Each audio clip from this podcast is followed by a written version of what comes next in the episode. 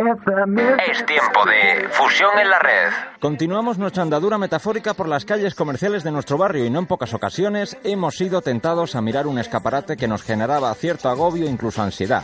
¿Cuál es el producto que más deseo o necesito? ¿Cuál es la novedad de temporada? Sin olvidar de alguna terraza que parezca un buque insignia de cualquier marca internacional, más que mi vecino de toda la vida que hace unos bocatas riquísimos. Rabia, impotencia por no ser nosotros los responsables de estos negocios y poder tomar cartas en el asunto. Aunque para no quedarnos con los brazos cruzados y poder ayudar sin desprestigiar o criticar por criticar, tenemos esta maravillosa herramienta llamada micrófono y un canal de comunicación que va más allá de la radio de nuestra comarca. Queremos charlar, queremos debatir, pero sobre todo queremos tender nuestra, nuestra mano amiga a las pequeñas y medianas empresas de nuestro entorno que lo necesitan. Por eso, aquí comienza Fusión a la Red. ¿Conectamos? Este es nuestro menú. Hoy hablaremos de los elementos exteriores de los establecimientos. Debatiremos sobre su importancia en la estrategia de marca de la empresa. Hablaremos sobre cómo adecuar una fachada al tipo de negocio que tengamos. Nos preguntaremos sobre cuál sería el escaparate ideal. Y por último, José María López, responsable y escaparatista del abanico de Vélez, nos dará algunos consejos para diseñar un buen escaparate. ¿Estás preparado? Conectamos con la actualidad real y empresarial de nuestra comarca.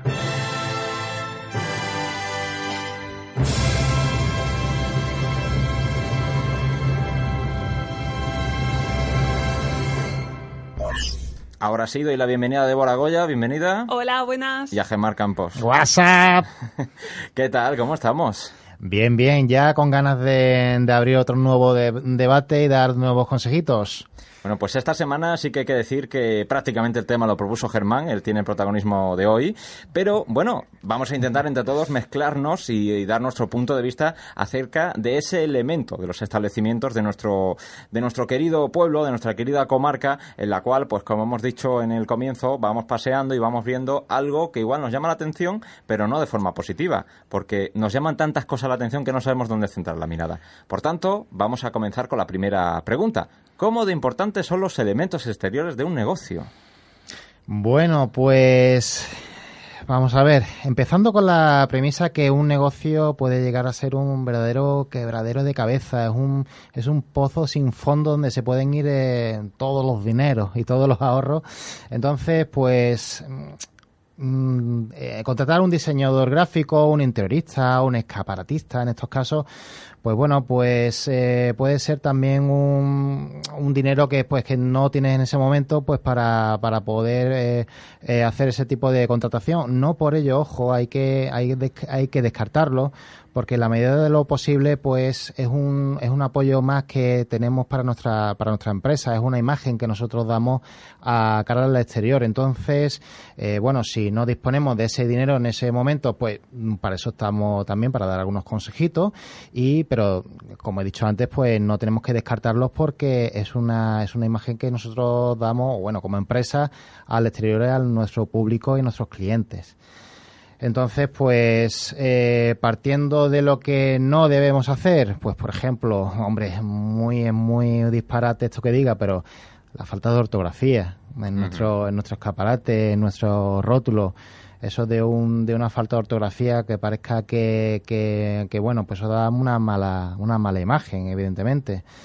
Eh,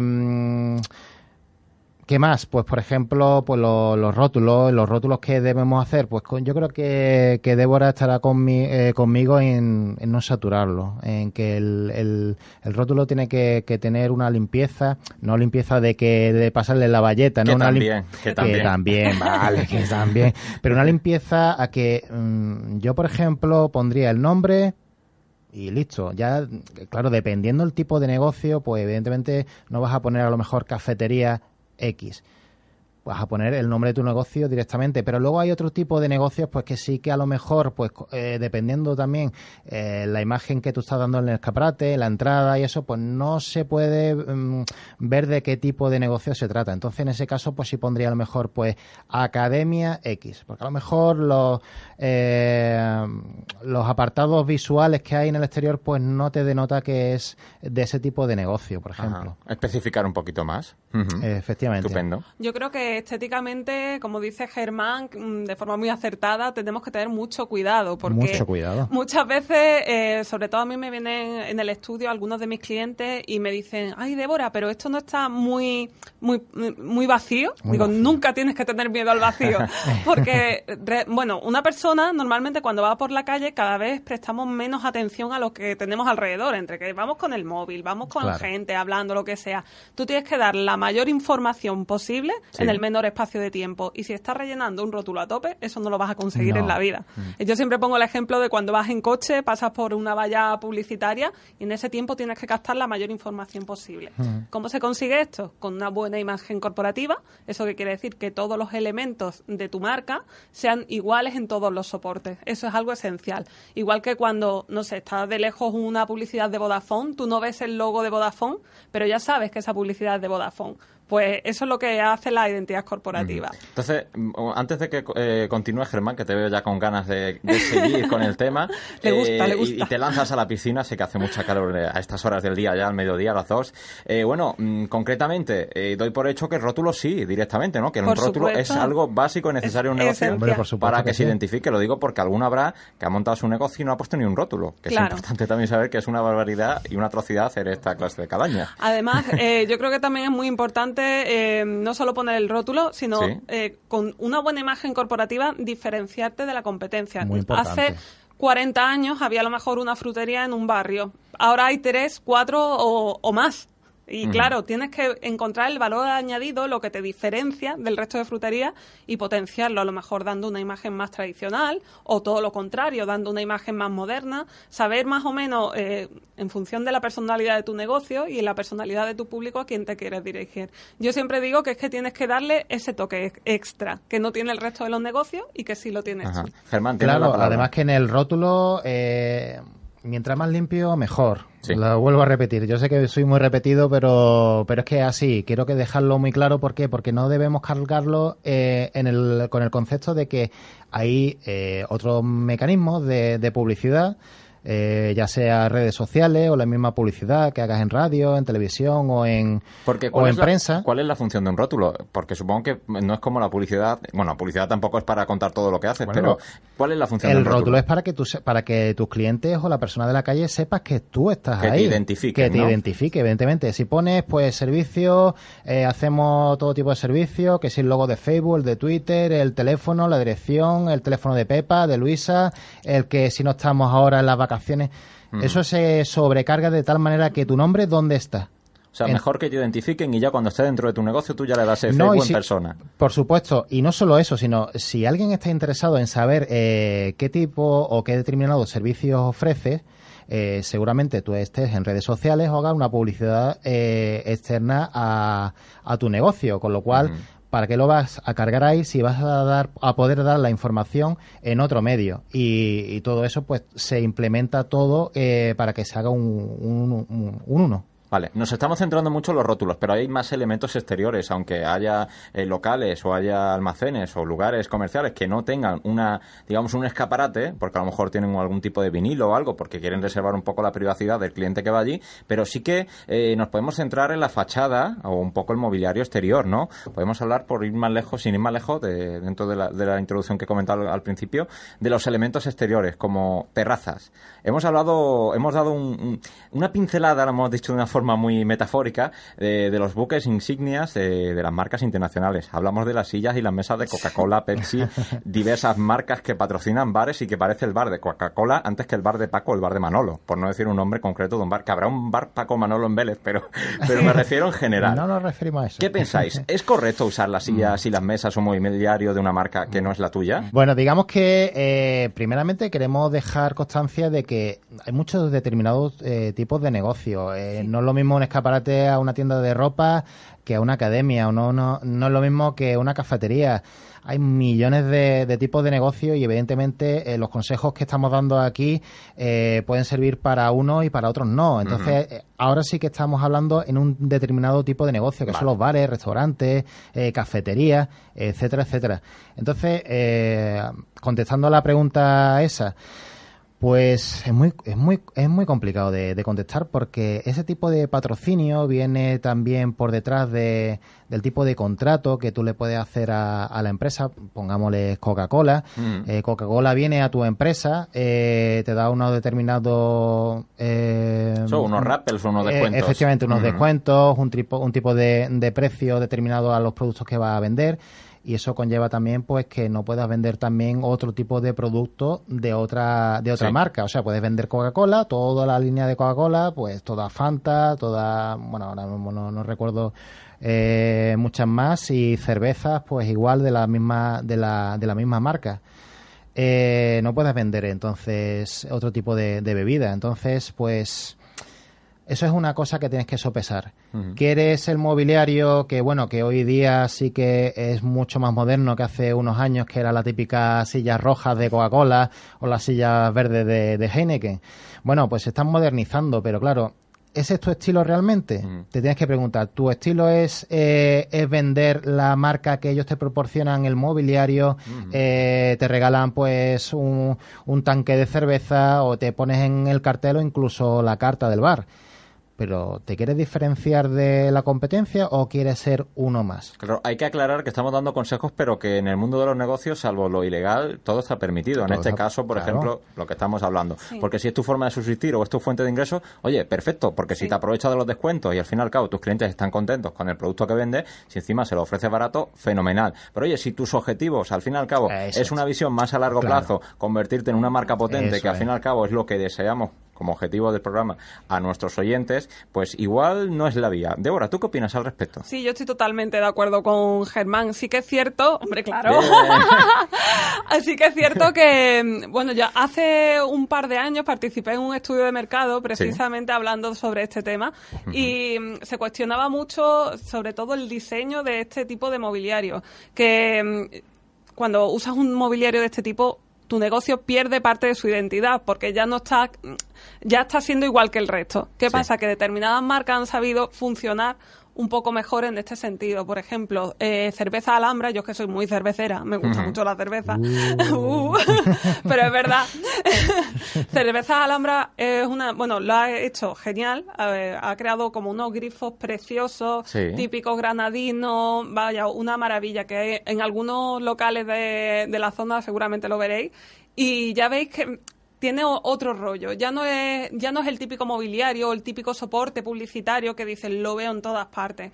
Entonces, yo creo que hay determinadas es marcas. Más sutil. Sí, que se han sabido adaptar bien. Yo una cosa, por ejemplo, que veo horrible y que creo que es una cosa que deben eliminar todos los negocios es el rótulo con Coca-Cola. Claro, es que volvemos a los rótulos. volvemos a los rótulos. Pero eh, ya en la silla es horrible, pero verlo en un rótulo es como decir, madre mía, ¿cuántos años tiene este bar? ¿no? Porque eh, por desgracia vemos Bar Manolo y la marca de la Coca-Cola y vemos que es eso precisamente. Coca-Cola es una marca y como marca que es, ya ha trabajado todo su branding, su diseño, etcétera, etcétera, y nos llama más la atención el nombre de Manolo, que por desgracia también se lo ponen con una negrita así tan un poco, poco y Coca-Cola lo vemos ahí en gigante y nos llama mucho más la atención. Entonces, es una cosa que debemos tener en cuenta, que no obligamos a nadie ni decimos que lo que estén haciendo esté mal, pero si nuestro objetivo, recordamos, es tener una visión más de conjunto a largo plazo y crear nuestra propia marca, ya sabemos qué debemos hacer. Elementos exteriores, rótulo, fachada, evidentemente, como te he hablado de limpieza de rótulo, limpieza de fachada también. También, también. de hecho, limpieza en el aspecto de limpieza en que no haya eh, minimalismo, minimalismo. Exactamente. Oye, ¿llegará un momento en el que haya tanto minimalismo que al final lo que destaque o lo que se diferencia sea otra vez lo sobrecargado? o sea, en la publicidad no hay nada escrito. Y lo que nosotros te contemos a ti como, como oyente, no hay que hacerlo todo al pie de la letra. Siempre hay que innovar. Y hay, hay, hay, que adaptarlo y, si, y, y como he dicho como que no hay nada no hay nada escrito. Si tú vas eh, en contracorriente pues mira si eres el único que va en contracorriente eres también el que va por encima de, de los demás. Pero cuidadito el contracorriente que hace a ver si eres de los que pones carteles en exteriores ilegales o, en aviones. Recordamos la campaña del piloto que hablamos del cómeme tu el así. Veremos a ver cómo acaba la cosa. Hay que tener cuidado además que lo seguimos muy de cerca. En fin seguimos comentando más cosas eh, se nos va escurriendo el tiempo entre los dedos pero pero mm, vamos a continuar de todas formas. Eh, tenemos otra pregunta. Concretamente, mm, ¿cuál sería el escaparate ideal de una tienda de ropa? Porque hemos hablado de bares, por ejemplo, pero los escaparates al fin y al cabo nos suenan un poco más a la moda. Hay escaparates en, la asignatura merchandising, se habla mucho del escaparatismo y hay muchos modelos de escaparate. Hay algunos que son más artísticos, que requieran una escena, yo que sé. Hay algunos eh, escaparates de moda que requieran el otoño y te lo ponen todo muy bien, con sus hojitas, todo una escena, como una película. Y hay otros que son escaparates comerciales, que son los típicos de bazar y los que te quieren poner de todo. Y es lo que parece que hoy día las tiendas de moda están tendiendo hacia eso, hacia poner todo muy comercial, pero mm, no nos centramos en nada. Y tú ves millones de prendas, millones de accesorios y no sabes qué vende esa tienda. Entonces, ¿cuál es vuestro escaparate ideal de moda? por ejemplo? Bueno, pues eh, si simplemente por el hecho que a mí me ha pasado muchas veces que entro a una tienda de ropa y como haya tantísimo género, te bloqueas y acabas sin mirar algo, pues imagínate una, un escaparate. Un escaparate que esté todo, todo, todo, todo en el escaparate. O sea, que haya más género en el escaparate que dentro de la tienda. Eso lo veo yo, pues la, verdad es que a lo mejor muy ochentero. Muy, muy cargante. O sea, en la publicidad muchas veces se dice que menos es más. Tanto en logotipos, tanto en carteles, todo. mientras, o sea, eh, menos es más. Pues en el escaparate igual. O sea, fíjate en, la, en las grandes marcas o las líneas de... Eh, si tú vas al centro comercial, cómo tienen los escaparates las grandes marcas. Pues tienen igual un escaparate de, de, 20 metros cuadrados hay solamente un maniquí. Bueno, pues si lo hacen, por algo será. No es porque tengan el sitio desaprovechado. Detrás de esas grandes cadenas de, de, tiendas, de esas marcas, solamente habrá, habrá más de 5 y 10 y 20 y 30 personas dedicadas al tema del escaparatismo. Entonces, si tú lo llenas, si tú lo sobrecargas, ¿crees que el que lo hace mal es el de la gran cadena o lo haces tú? Yo creo que, que es como, como ha dicho Débora al principio. Vas por la calle y hay... hay em, Ojo, que hay escaparates que me encantan y lo hacen fenomenal. Y oye, que con poquitos recursos o con un poquito de tiempo y una sola persona empleada en pensar algo, al final lo hacen. Lo único que hay pues que detenerse a pensar. Claro, si no digo lo contrario. lo que digo es, que si a lo mejor pone 30 prendas de moda de caballero, 20 de moda de mujeres y también lo de niño y niña pues acabas poniendo lo que es el escaparate, o sea, lo que tienes dentro de la tienda lo acabas poniendo en el escaparate. Y como decía, Débora lo ha dicho muy bien al principio, vamos andando por la calle y tenemos eh, llamadas por todos sitios, o sea, vamos con el móvil, vamos que vamos con prisa, eh, vemos un escaparate, vemos otro.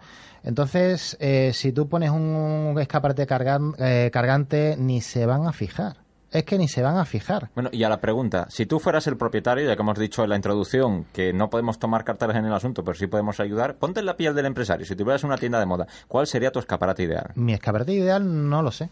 Simplemente, eh, pero sí que sabría hacer... Si te digo que ropa joven. Bueno, si es de ropa joven, lo primero que haría es que eh, a día de hoy tenemos muchos recursos gratuitos para poder informarnos. O sea, hace 10 mm. años, hace 20, bueno, cómo lo hacemos, qué hace la competencia, qué es lo que no hace hoy día hay recursos eh, totalmente gratuitos y, a y al alcance de cualquiera. Primero, pues me iría a internet, vería lo que hace mi competencia, no lo haría igual como ellos y verían pues otro tipo de determinado o sea, otro, otras tiendas pues que también vendan lo mismo que, que, pueda estar vendiendo yo, pues ropa joven, pues miraría lo que hacen los demás. Y si más o menos es lo que yo tengo en la cabeza, pues lo, lo planteo. Lo que tú has dicho, Dani, el, el, tema de la decoración también es muy importante, el tema del otoño, de las hojitas, también se ven muchos escaparates aquí en Vélez Málaga o en Torre del Mar que, que ponen rocas de playa directamente, pero es parte de, ese es parte de ese encanto, ese es parte de que tú te pares y lo veas y digas Oye, me gusta más el ambiente que tiene hecho para ese tipo de ropa que tú veas mucha ropa y te sature. Yo me lo guiso, yo me lo como. De ahora, ¿cuál sería tu escaparate ideal? Yo creo que uno de los puntos clave es encontrar el tema, centrarte en un tema concreto y, que todo el escaparate esté envuelto en él. A, continuación sería centrarte en una sola gama cromática, no irte a la ropa de cada color o centrar en un único tema, única gama cromática y luego una publicidad con un vinilo, pero que sea súper sencilla, legible a lo lejos y, bueno, y en varias posiciones en función de por dónde venga tu público, porque es que esto es lo que pasa en los negocios Claro. locales. Vas pasando por la calle y tienes que... Uy, se me escucha regular. Ahí. Ahora.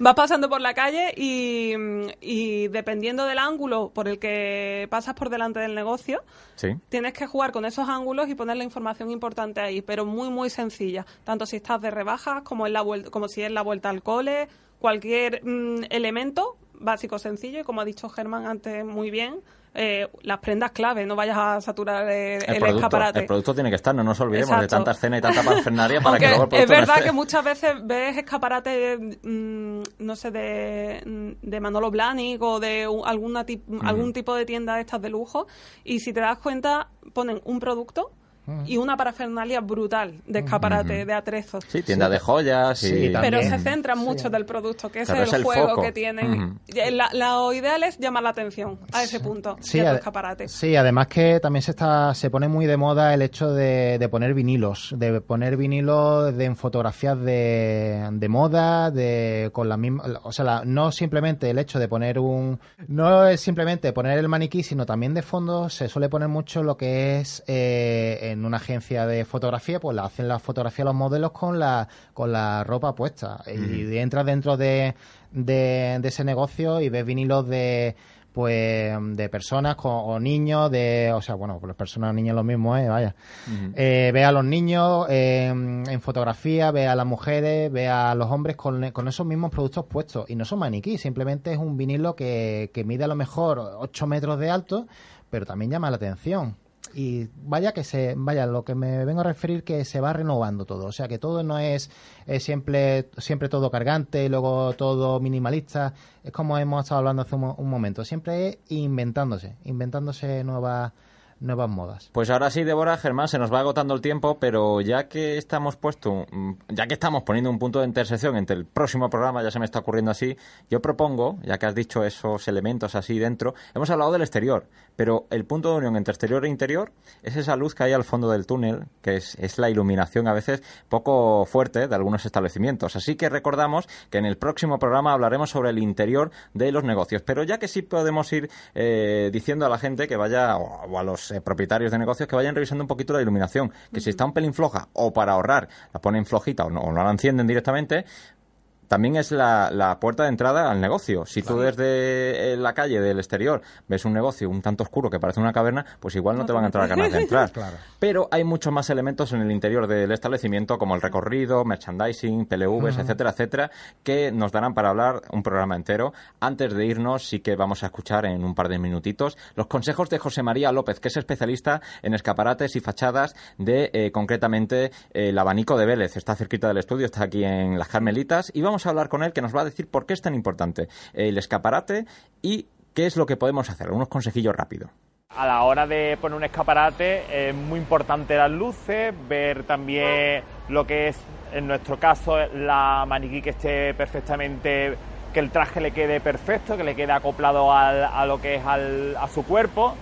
Y nosotros lo cuidamos todo, pues se cuida el peinado, que, que esté todo perfecto, que te transmita algo, que tenga algo de movimiento. Para mí un escaparate no, por tener aquí ocho vestidos, no, no es un, para mí no es un escaparate. Un escaparate con un solo producto ya te lo vende.